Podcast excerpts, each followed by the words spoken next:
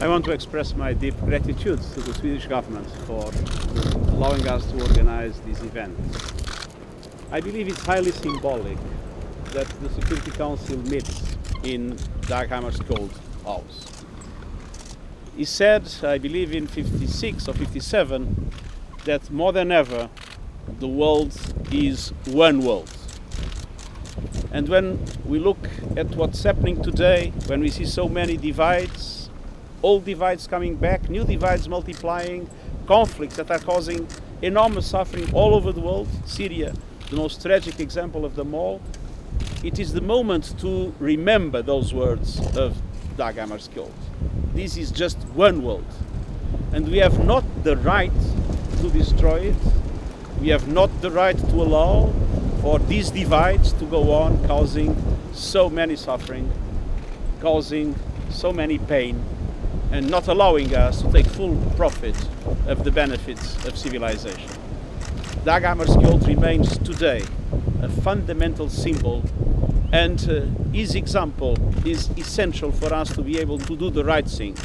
And to do the right thing is to overcome contradictions, to overcome differences, and to understand that we all really must work for this that is really one world. Thank you very much. Reuters. How about you?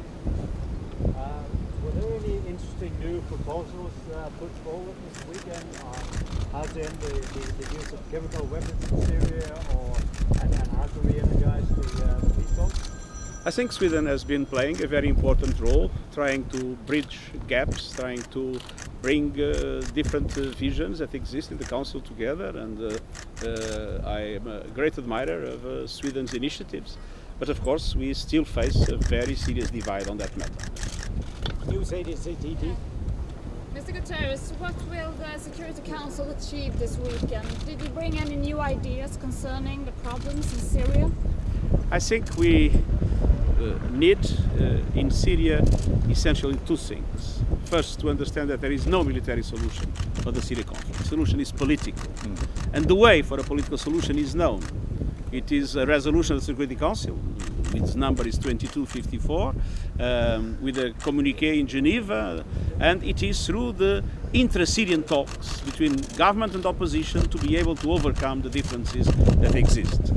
And the second thing is that we really need to find a way to, uh, in relation to the uh, violations of international law that the use of chemical weapons represents, we really need to find a way, we need accountability exists. We cannot go on uh, living with impunity in relation to what it is clearly a war crime that should have disappeared from the face of the earth. Your thoughts on North Korea, Secretary General?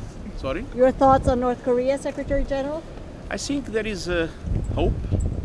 I believe that uh, uh, uh, if things go well, and I hope things will go well, it, they will prove that the Security Council can be effective when it is united. Mm. The problem is that in many aspects, namely in Syria, we have not yet been able to have a united Security Council. But when the Security Council is united and adopts together important measures, they have an impact on the ground and they make things change. And uh, today, uh, I believe in North Korea, the path is open for the peaceful denuclearization of the Korean Peninsula. And it also proves that diplomacy is the way to solve conflicts. It's not war. It's diplomacy. Mr. Guterres, how do you plan to get the Syrian roadmap back on track? Uh, we need to put lots of things on track in relation to Syria, not only a roadmap. We need to put everything on track. But let's be clear, we are still a long way, there's still a long way to go to bring together the members of the Security Council in relation to the Syrian conflict. Any concrete results? Mr. Trump